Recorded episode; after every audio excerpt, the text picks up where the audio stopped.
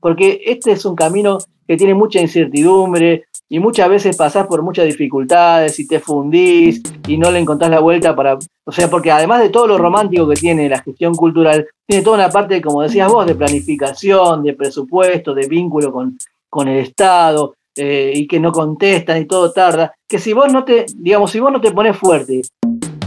como en base a esos momentos, digamos, como fundacionales, esos cruces fundacionales, es muy difícil seguir adelante.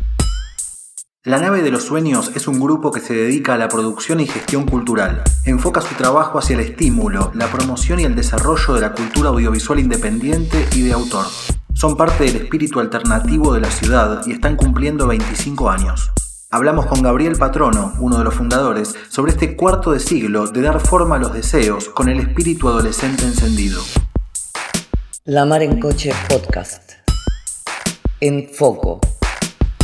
Episodio 60. Gabriel Patrono, La nave de los sueños. Pero yo quería preguntarte un poco por el origen de la nave de los sueños, si hay un mito iniciático. Bueno, es una pregunta hermosa porque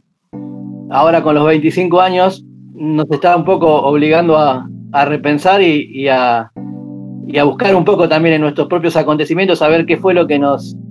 que nos condujo a meternos en semejante aventura que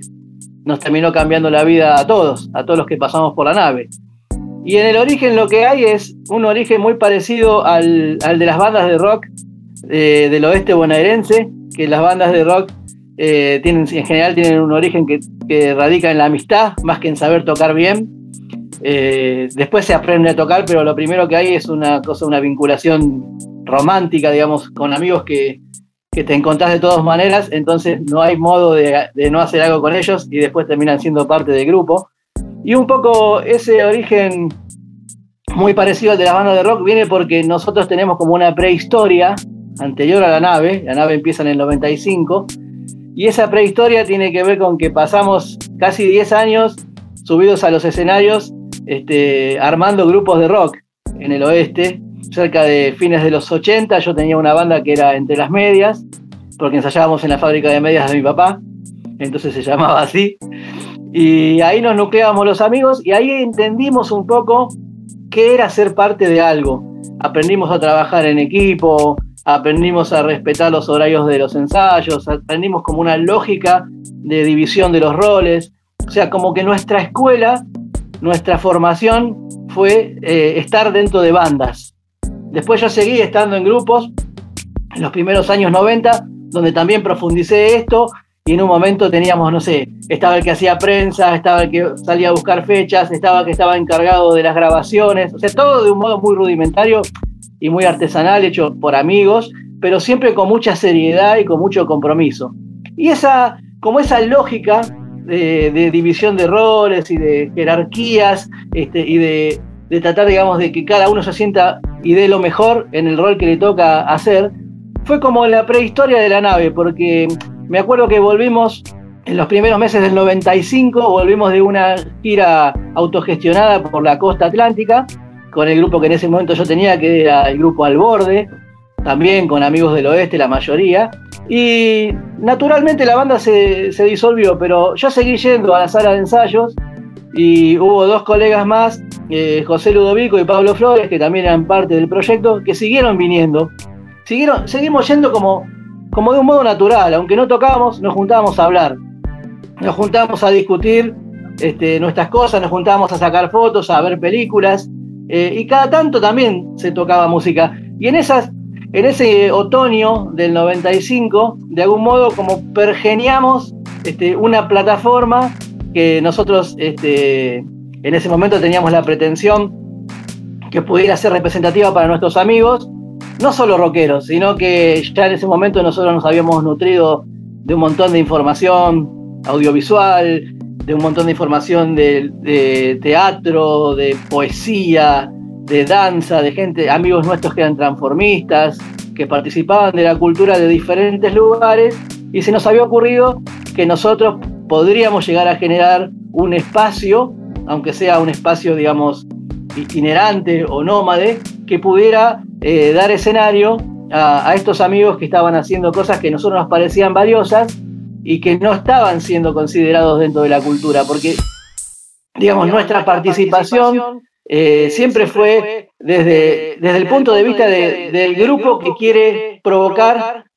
cambios y manifestaciones. Digamos, nunca participamos de la cultura desde el punto de vista de querer ser bienvenidos, sino más bien de querer provocar una pregunta y poder generar una molestia o una incomodidad y poder, digamos, eh, generar como participación mucho, mucho más amplia, porque eso, digamos, a nosotros nos viene de nuestro origen, digamos, del conurbano, ¿no? O sea, ser todos pibes del conurbano, los de la primera formación de, de la nave de los sueños, de algún modo eso también nos, nos imprime un modo de ser, un modo de ser periférico, digamos, en el cual a nosotros nos parecía que la cultura como venía haciendo, digamos, con la, con la, con la cultura del vernissage y una cosa más, más tirando a frívola, no, no, nos, no nos sentíamos muy representados por eso. Queríamos hacer algo que, que fuera distinto, basado también un poco en los modelos que teníamos, de aquellas cosas que habíamos empezado a, a curtir, digamos, de nuestra escuela de los 80, de haber sido rockeros, de haber leído Cerdos y Peces, de haber sido tipos que desde chicos íbamos a recitales y a, ver obras de teatro y a ver a Urdapilleta y a Tortonese y a Batato y de andar dando vueltas por el Rojas y de ser pibes, digamos, con muchas inquietudes, que hacíamos muchas cosas, sacábamos fotos, proyectábamos películas en 16 milímetros, todos tocamos algún instrumento. Y bueno, eso fue como de algún modo el, el, caldo inicial que nos convocó, aun cuando todavía no sabíamos qué formato. Gaby, una cosa que a mí me sorprende mucho viendo que hay material, por ejemplo, del grupo Entre las Medias y que se hizo un documental sobre esto, se hizo hay, hay material audiovisual para ver, es el importantísimo rol que le daban al archivo desde el inicio, ¿no? Cada vez que la nave de los sueños muestra algún material o aparece alguna cosa, es increíble que desde los proyectos más iniciales, cuando todavía no se sabe qué forma van a tener, lo que sí ya hay es un registro archivístico. Sí, creo que eso es una cosa natural que tenemos todos aquellos pibes que empezamos en los 80. O sea, nos dábamos cuenta de la naturaleza eh, y de la potencia que tenía lo que estábamos haciendo y de aquello de lo que participábamos, ¿no? Porque, digamos, yo tengo documentado todo ese proyecto de, Entre las Medias, que es de fines de los 80, pero también tengo un proyecto anterior, que cuando yo tenía 12, 13 años, que fue cuando empecé a meterme en la música y a, querer participar de algún modo, y sacaba fotos en los conciertos, en todos los conciertos que podía, y ya de un modo como medio enfermizo, iba todos los fines de semana y me paraba ahí en la puerta de obras. Recién este verano, por ejemplo, se me ocurrió digitalizar todo ese archivo, o sea, todos fotos que yo saqué entre mediados de los 80 y, principios de los 90, que era como de algún modo retratar la escena que a mí me interesaba y que yo sentía que había una potencia enorme ahí. Y siempre tuve como esa, ese deseo de, ir dejando algo, o sea, de testimoniar un tiempo, el tiempo en que yo iba viviendo, porque me parecía que ahí había algo, obviamente no me daba cuenta de la dimensión, o sea, ahora yo reviso las fotos y está, no sé, Federico Moura, gente así enorme, Miguel Abuelo, Espineta, o sea, me daba cuenta que, ahí había algo muy importante, no me daba cuenta que después se iba a dimensionar tanto, pero siempre tuve esta pretensión de ir haciendo, pero también ir de algún modo documentando ese tiempo, porque como mi primera escuela fue la fotografía, antes de ser músico yo fui fotógrafo, que fue de lo que yo me gané la vida, digamos, el primer trabajo que yo tuve de algún modo personal, este, también trabajé en tiendas de ropa, bueno, los típicos trabajos que hacemos en la fábrica de medias de mi viejo, pero mi primer trabajo propio de algo que a mí me gustaba fue cuando ya estaba en el secundario y me puse a estudiar fotografía de un modo así como con, toda la fuerza, a tratar de equiparme, de ir a todos lados y empezar a documentar un poco también por la necesidad que tenía de generarme un trabajo. O sea, me acuerdo que íbamos a, a obras todos los viernes eh, incluso sin entrada, sin nada, la mayoría de las veces íbamos presos, digamos, caía el celular y el, patrullero y se llevaba a todos. Eh, y volvíamos al otro día igual, este, y incluso generando algunos vínculos de amistades con, todos los, los, pibes que también como nosotros íbamos a los recitales y que nadie nos invitaba, íbamos, íbamos porque queríamos ser parte de eso. Y por ahí en los últimos dos, tres temas nos dejaban entrar ya de pesado que éramos y yo siempre con la cámara encima tratando de sacar alguna foto o de estar atento a ver cuáles eran los movimientos en el escenario eh, qué hacía el iluminador, qué hacían los asistentes del escenario, ¿viste? ¿Por qué había un tipo que le acercaba la guitarra a Spinetta? Este, ¿qué, ¿Qué hacía ese flaco? ¿Viste? ¿A dónde iba después? ¿Dónde guardaban las cosas? O sea, teníamos un, interés mucho más grande que, que el que digamos que el, que el, que era del fenómeno artístico en sí, ¿no? O sea, como que no, me interesaban todas las cadenas de la producción, todo me interesaba por igual, digamos, tenía como un deseo de ser parte de eso, obviamente que era una generación mucho más chica que los que estaban en el escenario, en ese momento los que estaban en el escenario tenían alrededor de 30, nosotros teníamos 15, pero yo sentía que eso me llamaba y que yo quería participar de eso y empecé a documentar. Es increíble que uno vuelve a todas las incertidumbres desde la adolescencia, ¿no? Porque contabas lo de mirar a los técnicos, por ejemplo, y que todo te interesaba por igual, y después terminaste haciendo el documental, ¿no? del blues de los plomos, dándole un lugar enorme a la técnica dentro de los recitales de rock, a las vidas detrás de esa técnica, y hay ahí como una cosa muy hermosa de ir realizando artísticamente todas las preguntas desde que uno tiene uso de la razón, ir desarrollando productos, digamos, este, de, de, todas las cosas que uno deseó o miró. Es increíble lo que decís y aparte, digamos, uno no es consciente que la materia prima, digamos, de todo lo que uno desarrolla después está en esos años de formación, digamos, que para mí eh, están alrededor, digamos, del, del secundario, de ese periodo entre los 12 y los 16 años donde te empezás a fascinar con cosas, empezás a desechar otras, te das cuenta que hay mundos que son ajenos para vos y otros que por ahí pueden llegar a ser propios. Y uno en la vida se la pasa distrayéndose y no escuchando a ese chico de 12, 13 años que la tenía tan clara, la tenía más clara que, ahora tiene 52, que soy yo. Y cuando, y cuando le preguntás a ese, ese es el que sabe más de vos, ese es el que tiene la información como genuina eh, y real de quién sos. Y cuando estás atento a eso y cada tanto le echas un vistazo a, a, ese sin perder el presente y sin perder la proyección, digamos, en lo que uno quiere hacer en el futuro, encontrás eh, material para trabajar que es valioso. Vos fíjate que yo, por ejemplo, para poder poner en palabras lo que vos me consultabas del blues de los plomos, yo fui a escuchar esa canción en el Estadio Obras en eh, octubre del 83. Fui solo, había un concierto del grupo Oveja Negra que tocaba y presentaba su primer disco, que era Orsay. Me quedé completamente fascinado con esa canción y siempre la canté y siempre la rastreé en versiones. Después me enteré que había estado también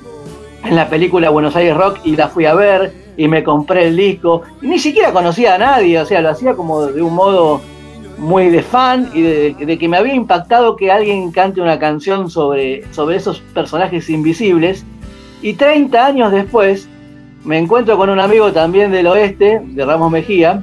Paulo Soria, que además en ese momento era parte de Farsa Producciones, la productora, digamos, que había hecho toda la trilogía de Plaga Zombie, o sea, que son como unos héroes de, toda esa zona de Ramos Mejía, Aedo, tipos como muy importantes para mí y que además yo siempre los admiré, los quise mucho, y que nos encontrábamos en todos lados, en festivales, en muestras, en ciclos, y siempre charlábamos del mundo que está atrás del rock, ¿no? Con Paulo Soria. Entonces, en el 2010 nos pusimos a escribir esa historia y a tratar de ver si podíamos cristalizarla en una película. Nos pasó de todo en el medio, incluso coincidencias hermosas como que cuando nosotros nos pusimos a escribir la película, nos enteramos que la banda Oveja Negra estaba volviendo a tocar casi 25, 26 años después de su último concierto. Entonces, ¿qué digo con esto?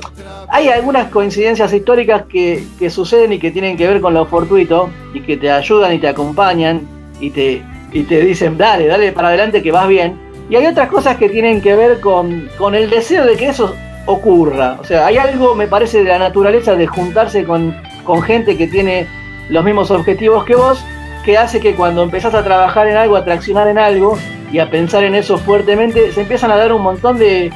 como de, de casualidades, pero que, no lo son tanto, que hacen que, que, eso pueda avanzar. Y por otro lado, trabajar también, que siempre fue lo, lo, nuestro, ¿no? Sin tener la urgencia ni la presión, ni la necesidad de que tenga que ser ya, ni que. O sea, yo si me tomé 30 años para hacer la película de los plomos y cuando era chico ni siquiera sabía que me iba a dedicar en parte al cine, porque tampoco es que siempre me dediqué totalmente, sino que me dediqué en parte porque tengo como, siempre soy un tipo que tiene como múltiples intereses, entonces voy cambiando de un formato a otro a ver dónde me puedo sentir más cómodo. Pero cuando hicimos El Luz de los Plomos dijimos eso, si, digamos, si nadie la hizo esta película en todos estos años, tomémonos todo el tiempo del mundo, investiguemos bien. Me acuerdo que nos leímos como 30 libros, estuvimos un año escribiendo el guion de ese documental, que en general el guion documental, digamos, es algo tan azaroso. Uno escribe algo que por ahí después ni siquiera puede firmar, pero que de algún modo te da una fortaleza para que cuando sucede ese momento, eh, que es mágico de encontrar los personajes o de tratar de generar una, una secuencia o una escena, este, toda esa fortaleza de haber estado escribiendo, investigando, estudiando un montón, conociendo a quien tenés enfrente como para poder sacarle lo mejor, lo que yo le llamo como el discurso interno, ese relato, digamos, que de golpe el, entrevistado o el personaje que estás este, documentando cuenta cosas que nunca le contestó a nadie, que nunca le dijo a nadie, que nunca le contó a nadie. Y eso tiene que ver con generar como un, una cosa de fraternidad entre el, que documenta y el documentado, que en poco esa confianza se basa en que, digamos, que haya mucho conocimiento, mucho respeto, muchas ganas de que eso suceda. Así que esa película es como una síntesis de algún modo de mi vida. Si hubiera hecho solamente Blue de los Plomos, igual hubiera estado contento, eh, de hecho, después tardé bastante en meterme a hacer otra película porque además en el medio, viste cómo es, la vida te pasa por encima y tenés miles de cosas para resolver y además yo nunca tuve solamente intenciones cinematográficas, sino que yo lo que fui haciendo fue buscar con qué elementos yo podía contar fuera una, canción o una película o armar un ciclo o una muestra o, simplemente sacar una foto, donde podía yo contar mi punto de vista del mundo.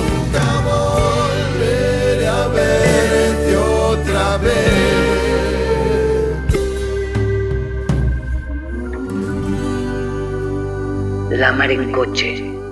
radio que punza.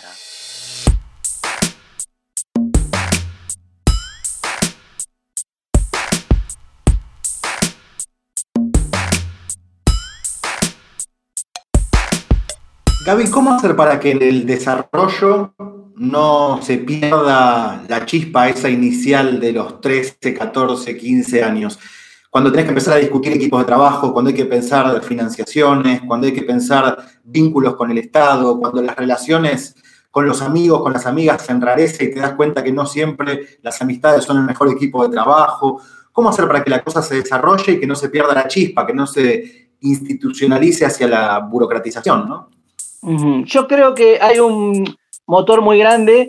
que es la curiosidad. O sea, cuando esa curiosidad después se transforma con el paso del tiempo y con, con la investigación y con el trabajo en un proyecto y ese proyecto se, transforma también como un objetivo y de a poco ese objetivo empieza a ser como una especie de misión o de camino, eh, vos vas encontrando a lo largo de ese camino, obviamente que hay muchas deserciones, nosotros digamos del equipo que empezó con la nave en el 95 solamente quedo yo y el resto fue toda gente que de a poco fue acercándose y terminó siendo parte del grupo. Cuando vos tenés como desarrollo de todas esas ideas y estás todo el tiempo repreguntándote y escribiendo tus proyectos y consultándolo con los maestros, que para mí, digamos, es algo que a mí me ha fortalecido mucho. Yo siempre fui un tipo que he consultado a los maestros. O sea, yo quería hacer una película de rock y bueno, vamos a la casa de Lito Nevia, toquémosle el timbre, preguntémosle, o sea, quería eh, investigar sobre los orígenes de algo, no sé, me acuerdo que en los 90 me metí en la casa de Virgilio Espósito,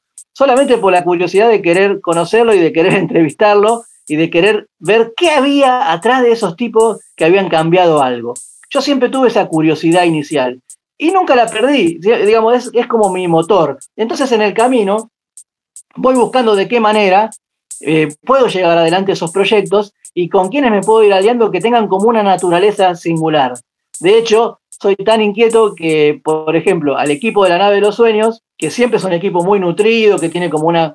como una línea como de conducción, que somos cinco o seis, pero que también tiene como una, una cantidad de colaboradores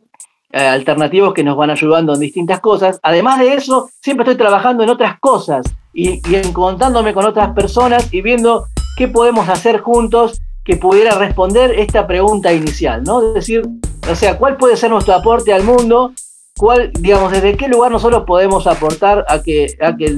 la sociedad sea mejor y se haga mejores preguntas y de algún modo escapar a las tentaciones que tiene, digamos, el, circuito cultural, que es esta cuestión de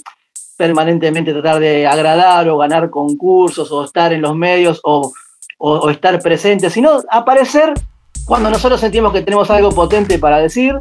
y cuando eso no sucede, nos recluimos y volvemos a los libros y volvemos a los maestros y volvemos a las fuentes. Y yo todo el tiempo me pregunto, ¿qué fue lo que a mí me hizo querer ser parte de todo esto? ¿Qué fue lo que a mí me transformó? Y en realidad fue esta cosa inicial de la curiosidad que uno tiene cuando empieza el secundario y se da cuenta que todo lo que pasa dentro del colegio no te está hablando a vos. Y encima yo tuve la mala suerte de hacer primero, segundo y tercer año cuando todavía estaba el proceso militar. Entonces todo lo que estaba sucediendo ahí adentro no me atraía y todo lo que me atraía estaba en la esquina, con los atorrantes, con los que no entraban, con los que estaban fumando, hablando de la nada, eh, o intercambiando sí, algún tipo de objeto que impreciso, o creando palabras. por ejemplo, en, en, el secundario, en el último año de... Yo estudié en el Colegio Nacional 13 de Liniers, que era un colegio interesantísimo porque venían pibes de todos los barrios que habían sido desechados de todos lados. Entonces nos juntábamos una fauna increíble. Y me acuerdo que en, quinto año, por ejemplo, estaba el germen de los auténticos decadentes. Había dos, dos de ellos, pibes muy interesantes. Yo me daba cuenta de todos los tipos que nunca entraban a la escuela eran más interesantes que lo que estaba sucediendo adentro. Entonces yo me nutría como de todo eso, iba aprendiendo, aparte de los pibes más grandes, iba a un recital y quería saber quiénes habían tocado, qué grupos habían tenido antes, qué fue lo que los llevó ahí. Y cuando cada vez que arranco un proyecto nuevo, vuelvo a preguntarme lo mismo. Digo, bueno, ¿tendré resto para llegar hasta, hasta que esto se finalice? Eh, ¿me, puedo, ¿Me puedo reunir con la gente que tenga la potencia que tiene este, y la claridad y el equilibrio y los objetivos como para llevar adelante esto? ¿Podemos hacer una buena planificación? ¿Nos puede acompañar también un poquito la suerte? Que es, digamos, como un factor que cuando uno empieza en todo esto, nunca puede faltar, ¿no? Digamos, a esa curiosidad, a ese trabajo en equipo, a la consulta con los maestros, a la planificación, a los objetivos. Hay algo de la suerte, de la magia, que yo le genero, eh, le pongo una, una, palabra a eso, que es, digamos, hay una mística en los proyectos que tienen que ver cuando uno es consecuente y trabajador y, digamos, y no se distrae y sigue y sigue adelante que, genera algo mágico ahí que hace que sea atractivo. Y bueno, yo trabajo mucho eh, sobre eso, a veces incluso inconscientemente, de decir, hay algo mágico que tiene esto, hay una verdad que se quiere revelar, hay algo que se quiere compartir, y bueno, y voy a luchar porque eso se pueda materializar.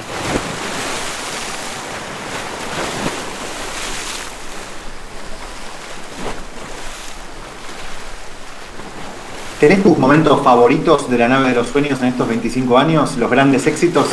Sí, tengo momentos mágicos, incluso algunos que están relacionados con, los colapsos. Nosotros nos fundimos un montón de veces, perdimos integrantes en el camino, hicimos torpezas, este, fallamos un montón de veces, generamos montones de proyectos inconclusos eh, y además eh, a veces incluso al punto de descuidar a los propios integrantes, porque además nosotros empezamos en un momento con muy pocos horizontes porque arrancamos en los 90, todos sin trabajo, ninguno había hecho una carrera universitaria, ninguno de nosotros tenía un apellido ilustre en la cultura, todo lo contrario, mi viejo, digamos, fue obrero este, toda la vida de, lo textil este, y después logró tener su, emprendimiento propio, pero digamos, todos pibes como, como bastante periféricos, pero con objetivos claros. Y, y muchos de los momentos que recuerdo con, como con mayor romanticismo, incluso están relacionados con, lo infructuoso o la dificultad. Cuando nosotros abrimos eh, la sede, me acuerdo de ese famoso Living Pop de la calle Moreno y San José, donde nos encontrábamos todos los amigos, nos sorprendió enseguida el 2001. Entonces, eh, incluso nos quedamos a dormir en el lugar porque tampoco teníamos dónde ir eh, y se iba generando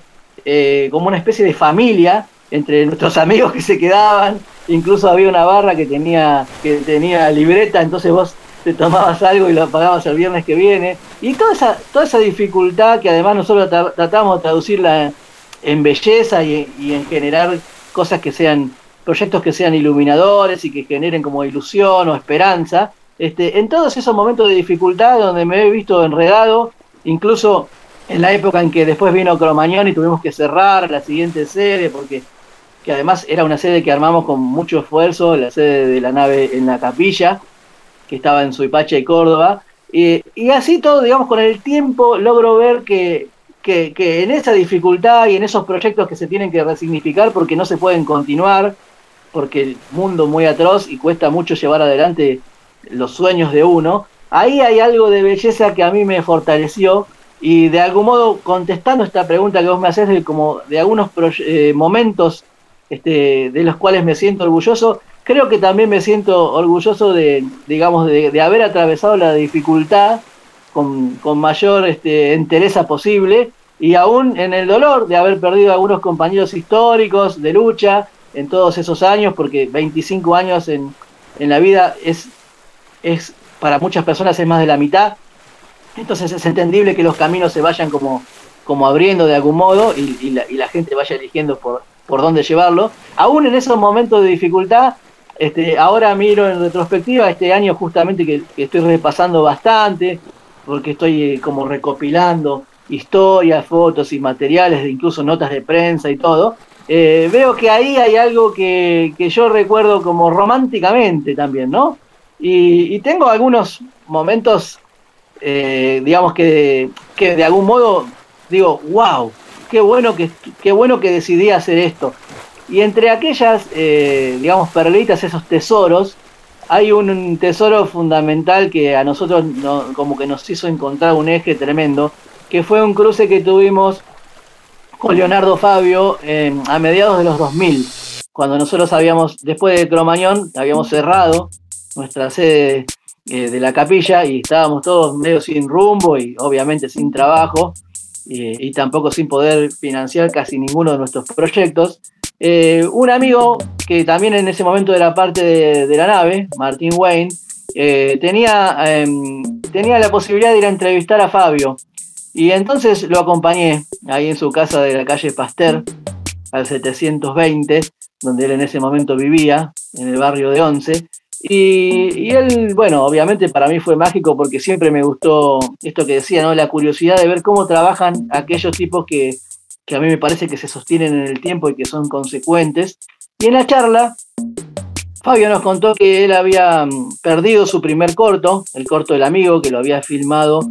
em, a principios de los años 60 o fines del año 59. Y que, y que bueno, que le daba mucha tristeza no haberlo podido encontrar en todos estos años. Él había tenido mudanzas, exilios, separaciones, o sea, miles de cosas que, hacían que su archivo era un, lío bárbaro. Y nosotros eh, le dijimos, bueno, Leonardo, nosotros te lo, te lo vamos a encontrar. Y me acuerdo que él se rió y dijo, chicos, pero miren que yo fui amigo de Perón, o sea, y no lo pude encontrar, se ve que se extravió. Y bueno, nos despedimos y nos fuimos y al año se lo encontramos apareció el corto, además en estas búsquedas que nosotros hacíamos, que conocíamos a todos los investigadores, coleccionistas, eh, personas que atesoran material y que tienen eh, bastante filmografía incluso en sus casas. Se lo encontramos, le hicimos en ese momento era una copia en 16 milímetros en fílmico, le hicimos una copia en digital y lo llamamos por teléfono. Y nos atendió su asistente Vero, su, su asistente de toda la vida, Vero y Chela, sus dos como leonas que lo cuidaban a Leonardo y que lo tenían, este, le daban lo mejor de sí, incluso hasta, hasta su propia salud, este, porque daban todo por, por Leonardo. Y me acuerdo que nos dijo, uy chicos, donde estén, tómense un taxi y vénganse. Nosotros estamos filmando aquí en Quilmes. En ese momento ellos estaban filmando la película Niceto, que era como esta nueva versión que él visitó a mediados de los 2000 sobre su obra de los 60. Y nos fuimos, nos fuimos para Quilmes y aparecimos con, con esta versión digital del corto y se la entregamos a Leonardo en un alto que hizo él en su filmación. Y dijo, estos chicos que ni conozco, mira lo que hicieron. Dice, bueno, quedo con ustedes siempre en deuda y, y cuando necesiten algo, hagámoslo. Y entonces ahí nomás le contestamos, bueno, hagamos un libro. Hagamos un libro con tus fotos, con tus recuerdos, ya que está todo disperso y es un lío. Eh, nosotros nos ponemos las pilas para ir a buscar todas las fotos, buscar a los fotógrafos originales que, trabajaron en cada uno de tus proyectos y, armar un libro de fotos. Así que después nos tomamos como dos, tres años y bueno, un día caímos nuevamente en la oficina de Leonardo con, con el libro concluido. Ese puede ser uno de los... Tengo miles de momentos increíbles, pero ese fue un momento increíble, porque además eh, digamos, poder devolverle algo al maestro, ¿no? Que, digamos, eh, siempre mi, idea fue no acercarme solamente desde la admiración, eh, sino también de poder aportar algo, ¿no? A, a esos tipos que, digamos, nosotros no nos hubiéramos dedicado para nada a todo esto si no hubiera sido por Fabio, si no hubiera sido por José Martínez Suárez, por el Flaco Espineta, por Charlie García, por Lito Nevia, por Miguel Greenberg, por Pipo Lernur, por todos los tipos con los que nosotros nos formamos de algún modo, obviamente, que ellos ni sabían, todo esto lo sabíamos nosotros, y que, digamos, con el tiempo, por suerte, no, para toda esa gente hemos tenido proyectos y hemos podido acercarnos y laburar, generar cosas, y bueno, y, por suerte además no nos defraudaron. Gaby, ¿dónde estaba el corto de Fabio? El corto de Fabio, después de dar un montón de vueltas, años y años de buscar, lo tenía un amigo nuestro que es coleccionista en San Telmo y es proyectorista, que todavía sigue viviendo en San Telmo, que tenía un cineclub, La Puerta Amarilla, eh, y que en algún momento nosotros habíamos visto una copia, pero no sabíamos que Fabio no la tenía. Entonces, después de dar muchas vueltas, volvimos a esta, a esta persona, a este amigo nuestro, Esteban, Esteban del Valle, y Esteban nos contó que él tampoco lo tenía, que lo había proyectado, pero que, pero que era de otra persona que lo tenía. Entonces conseguimos que por 24 horas nos, nos presten la copia original y poder hacer una, proyección que se llama como un telecine, o sea, proyectarlo y poder filmarlo eso, para poder tener este, y después restaurar un poco este, la copia original y, llevársela de vuelta al maestro. Y fue realmente de las, de las tenemos un montón de momentos memorables porque ahora estamos por cumplir mil funciones. solamente en nuestro ciclo de la Biblioteca Nacional estamos por cumplir mil funciones. Pero ese fue muy mágico porque además Leonardo lo vino a presentar a la Biblioteca Nacional este, y él mismo nos, digamos, nos bendijo con su presencia y también de algún modo nos ayudó a pensar que lo que estábamos haciendo estaba bien. El material que se necesita en el lugar indicado. La mar en coche. Hace foco. Hace foco. Leonardo Fabio, en la función del corto El Amigo, en el ciclo de la nave de los sueños, en Biblioteca Nacional. Les quiero decir que eh, tengan piedad de este hijito mío, al cual yo amo. Cometí el error de sacarle hace muchos años una espiral que yo había hecho pase de tiempo, que a mí me parecía una genialidad. Kurosawa era un papanata, la. Y cometí el error, aún hoy me lamento, porque eso había sido testimonio de lo que yo eh, me parecía que, que debiese decir en ese momento, cuando se lo quité. Este, yo lo quiero mucho, mírenlo con mucha piedad, no crean no caminé sobre las aguas cuando hacía esto, no tiene nada para el bronce, pero es algo que yo amo y que agradezco, nunca sabrán cuánto a chicos que lo recuperaron. Obviamente, este corto fue el envión que le dieron a un Ford viejo, vio como lo empuja y arranca. Este fue el envión que hizo que, que yo me animara y después trabajara, ya hundido en un profundo amor que aún conservo, trabajara en mi otro cine, que es crónica, en fin, todo lo que he venido haciendo hasta esta que estoy montando en este momento. Muchísimas gracias una vez más y les cuento que me compré camisa nueva y un pullover nuevo para venir acá.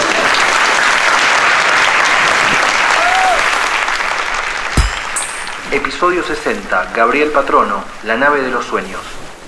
Porque este es un camino que tiene mucha incertidumbre y muchas veces pasás por muchas dificultades y te fundís y no le encontrás la vuelta para... O sea, porque además de todo lo romántico que tiene la gestión cultural, tiene toda una parte, como decías vos, de planificación, de presupuesto, de vínculo con, con el Estado, eh, y que no contestan y todo tarda, que si vos no te, digamos, si vos no te pones fuerte, como en base a esos momentos, digamos, como fundacionales, esos cruces fundacionales, es muy difícil seguir adelante. Por eso, eh, como, como mis bastiones son esos, digamos, haber podido cruzarme con, con esos tipos y además me pasa algo increíble, que es que como pasan las generaciones y nosotros seguimos de algún modo haciendo cosas eh, y siempre generando cosas, me pasa que, digamos, me tomo el surte y a las dos estaciones siempre hay alguien que me dice, yo pasé un corto en los 90 con ustedes y, y me hizo bien haberlo hecho y además después eso me ayudó para seguir adelante. O sea, me pasa todo el tiempo y además después esos tipos terminan siendo, no sé, Ariel Winograd, Daniel de la Vega, Ernesto Vaca, Néstor Frenkel, eh, Laura Casabé, todo, digamos, esta gente que ahora ya tiene filmografías enormes y que ha desarrollado todo un camino y que nosotros tuvimos la, virtud de acompañarlos cuando eran pibes de 20 años que recién arrancaban. Pienso en un ojo que hay en muchas producciones de la nave de los sueños y me remonto un poco a, esta última película, Los Periféricos, estas historias del rock, que no solo son historias periféricas, sino que es la periferia adentro de una historia periférica, porque muchas veces el ojo de la dirección, el ojo de los montajes, es el detalle dentro de un detalle de la historia del rock. Pongo como ejemplo una parte de la peli de Enrique Sims, dedicada a Enrique Sims, donde tal vez no es que uno está conociendo la historia de Enrique, por ahí lo que es interesante ahí es su vínculo con Nacho Perotti de Plasma, esos instantes de diálogo con Nacho, ese momento en que se toma un trago más y vuelve cambiado ya un poco más en pedo. Esa manera de dirigirse a las cámaras manejando perfectamente los códigos televisivos, más allá de desechar desde siempre la cultura mainstream, maneja el código audiovisual como nadie. Y tal vez la información está en la periferia de la periferia entonces, ¿no? Bueno, la verdad que me encanta que hayas citado un proyecto así que tiene como ese romanticismo, ¿no? Porque, digamos, imagínate que yo, ahí tenés otra vez como esto de, del, transcurrir del tiempo y dejar que los proyectos maduren. Yo ese material de Enrique Sims que aparece en los periféricos, lo filmé a mediados de los 2000 y tardé casi 15 años en encontrar de qué manera esas filmaciones caseras que yo tenía y que había hecho por el simple hecho de, de estar cerca de Enrique y de generar un proyecto con él. en ese momento habíamos, no solamente nos habíamos acercado a Enrique, que lo conocimos además personalmente en la tribu, en un ciclo que él hacía donde leía y, tenía invitados, que estaba buenísimo, que era una vez por semana, y lo fuimos a invitar y le, propusimos armar un, repertorio y armar una banda, además, o sea, nosotros mismos nos propusimos como, como parte del proyecto, y armar un ciclo donde él pudiera poner eh, sus poemas, sus canciones y todo lo que tenía para decir con sus invitados, me acuerdo que estuvo Willy Crook, que estuvo Tom Lupo, toda gente muy hermosa, muy querida por él. Y yo iba filmando eso, en ese momento con la ayuda de algunos amigos en Mini DB, ni siquiera sabía para qué me iba a poder servir el material, pero sabía que eso era algo importante y potente. Y recién 15 años después, cuando aparece el proyecto de los periféricos, que yo de algún modo había conocido a todas esas personas, éramos ocho los que armamos esa película de los periféricos. Yo los conocía a todos, pero ellos no se conocían entre sí. Los conocía a todos porque habíamos hecho una gira que se llamó La Pesada del Doc, que recorría como las ciudades de Argentina, este, mostrando las películas de rock todas juntas. Y yo conocía a toda esta gente que me contaba que tenía proyectos inconclusos, que tenía algunos cortos que no los había terminado, o que simplemente soñaba con hacer eh, un corto sobre algún personaje o algún espacio o algún momento. Como después terminó siendo, digamos, uno de los cortos, eh, una de las partes de, la película es el Salón Puyredón. Otra es la historia del Rulo, que fue integrante de la máquina, un proyecto del oeste bonaerense poderosísimo, del que salieron unos musicazos. Eh, cuando yo escuchaba todo eso, digo, acá hay una película, ¿por qué no nos reunimos? Y entonces empezamos a inventar un método de laburo que nos juntábamos una vez al mes en el Club de la Nave, allí en Villa Crespo, y, discutíamos los avances de cada proyecto y cómo cada uno podía recomenzar ese proyecto que tenía inconcluso y que no daba para una película, pero que por ahí daba para una escena o para un capítulo o para un corto que pudiera de algún modo enlazarse con el siguiente. Y se me ocurrió que pudiera llegar a ser interesante nuclear a todas esas historias de la alternatividad, este, que además el rock está lleno, porque digamos, la mayoría de los personajes del rock no son ganadores, sino que son personajes que han, que han hecho lo que pudieron en el tiempo que les tocó vivir. Y, a mí me parecía que ahí hay una potencia interesante en, poner el ojo en todos, en todos esos momentos y personajes este, como de la, de la periferia de, la música, que además está lleno. Y entonces en esas reuniones íbamos viendo los avances de cada uno y ahí a mí se me ocurrió retomar este, una partecita simplemente de, de, aquella anécdota con Enrique Sims, donde él estaba con su, con su canción La mala suerte, que de algún modo yo siempre lo jodía y se la pedía todo el tiempo. Me encantaba esa canción y yo le decía, pero Enrique, esta es la historia un poco tuya. Y él me sacaba corriendo, me decía, no, está ahí, tómatela, porque bueno, esa forma de ser que tenía, ¿no? Que entre fascinante y también un tipo que de golpe te puede sacar cagando y la puedes pasar muy mal y después vuelve la belleza otra vez. En todo eso a mí me parecía que había algo muy fuerte y además yo estaba seguro que yo no quería, digamos, no quería hacer un corto o un trabajo sobre Enrique Sims que lo mostrara desde el punto de vista del, desastre o del descontrol, porque para mí, digamos, esos tipos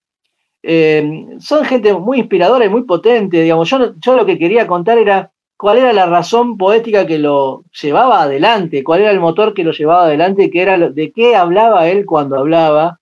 este, en, sus poemas y en sus canciones. Eso es lo, lo que a mí siempre me interesó, digamos. De hecho, lo que hablábamos hace un rato del blues de los plomos, o sea, a mí no me interesaba, digamos, otra parte que no sea el trabajo, la amistad, esto, esta cuestión de familia que surge en los grupos de laburo. O sea, yo quería hablar de eso porque en el fondo lo que nosotros siempre queremos es generar un poquito de ilusión con los proyectos que hacemos. Y además decimos, si hay un proyecto como una película que por ahí te va a llevar tres años y que además nadie te la pide y que además no va a haber financiamiento y que además va a ser toda dificultad y que además incluso en el momento del estreno va a seguir siendo una dificultad porque es muy difícil estrenar una película, es muy difícil que interese, es muy difícil llevar gente y demás, por lo menos hagámoslo de algo que nos, que nos hace bien y que sentimos que estamos haciendo algún aporte.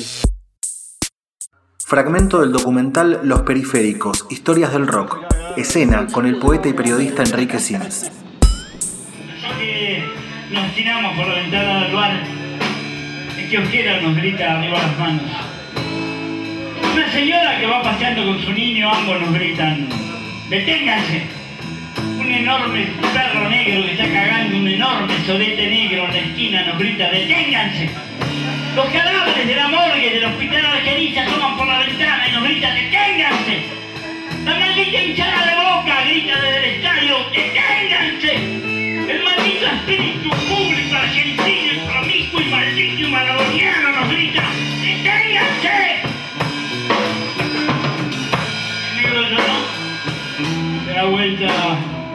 vieja pistola oxidada y dice yo no, yo no soy un hombre de buena suerte. Yo no vivo en la comisaría de tu pareja, en el dentista, del lugar maldito donde construyes el nido de la detestación hedionda de este maldito paraje que es el universo. Yo tengo mala suerte. Yo me voy sonriendo con mi pistola hacia el infierno. A mí, por ejemplo, el rock me, ayudó a meterme en cuestiones de literatura, de cine, descubrí, no sé, eh, descubrí a Jack Kerouac porque estaba en unas cerdos y peces, o, y así con todo, o, alguna artista que después me resultó fundamental porque lo encontraba en algún disco, o descubríamos a Artaud porque Spinetta hablaba de eso. Y de algún modo a mí me, me gusta refugiarme en aquello que, que, sí me hizo bien y que, y que me parece que se mantiene potente y puro, y de hecho veo la escena actual me parece poderosísima y me parece que hay hay este, artistas que han entendido muy bien el rock y otros que no. Seguramente habrá, algunos que no, lo han entendido bien, pero me, gusta la potencia de, fijarme en los que sí lo han entendido bien y que han hecho camino, que han sido consecuentes y que han armado como una poética, no sé, pienso en tipos de mi generación como Gabo Ferro, por ejemplo, por decir un ejemplo. Eh, y me parece que ahí, ahí tenés gente que ha entendido bien el haber escuchado alguna vez a Almendra o el haber cruzado con algún libro de inspirador este, y haber entendido de algún modo de, qué se trataba atravesar el mundo siendo un tipo que curtió de algún modo la, cultura rock. Me quedo con eso. Y porque además me, gusta quedarme siempre con la parte pura y genuina de las cosas, que es, digamos, yo no sé si me siento un tipo hoy de la cultura rock, porque mi vida ya es distinta y estoy desarrollando por ahí otros caminos, pero sí me siento influido por eso y llamado por eso en, algún momento y que de algún modo me, me gusta que eso permanezca como algo, como algo sanador. Lo último, por ahora, es que, qué está implicando para vos la gestión cultural en pandemia. En este momento, digamos, he tenido como una reflexión muy grande y me puse a trabajar en, proyectos que de algún modo tenía suspendidos en el tiempo y que no encontraba el espacio para poder desarrollar, que fue digitalizar mi, mi archivo de negativos de los 80, recuperar las canciones que habíamos grabado y que estaban perdidas y digitalizarlas y mejorarles el sonido. Trabajar un poco también en esta idea que tuvimos alrededor de los 25 años, decir, bueno, este año no va a poder ser como lo soñamos, pero sí de algún modo algo va a poder hacerse y empezar a, pensar de qué manera y empezamos a, a, volver a entrevistar a algunos maestros o a algunos colegas, buscando alguna palabra que nos pudiera resultar reparadora. Y hoy a la mañana hablábamos en casa con mi mujer y decíamos en relación a esto, yo creo que, digamos, que no, no tenemos que soñar con la idea de, bueno, esto en algún momento va a pasar y ya volvemos, sino no volvemos, sino que tenemos que tratar de ver si esto de algún modo nos puede ayudar a pensar cómo podemos generar un mundo con mayores posibilidades para más personas, que sea más inclusivo, que integre más y que deje de ser, digamos, privilegio de pocos y, para muchos nada. Digamos que desde la cultura o desde todos los trabajos que nos tengo que hacer, múltiples, en los que sean, hasta atender una panadería o, escribir un poema, esté presente esta idea de transformación y de cambio en esto que nos tocó vivir, que es muy duro y que es muy duro y que es muy duro y que nos va a resultar muy duro reponernos y que digamos que nuestro sueño no sea que esta pesadilla termine para volver a lo mismo de siempre, sino que de algún modo esto nos genera una reflexión profunda de, bueno, ¿qué mundo queremos vivir? ¿Cómo podemos alterar lo que no nos gusta? ¿Cómo lo podemos modificar desde el lugar que cada uno tiene? La Mar en Coche somos Maru Valguter, Ariel Izajarov, Celina Sereno, Diego Escliar. Locución artística, Carmen Paliero. Textos artísticos basados en La Guerra de Guerrillas de Ernesto Che Guevara. Todos los episodios en marencoche.wordpress.com y en Spotify. Para conocer la programación cultural de la nave de los sueños, podés entrar en naveonline.com.ar. Un gran abrazo, los sigo eh, y los escucho siempre. Así que después, este, hasta incluso soy capaz de escucharme a mí mismo.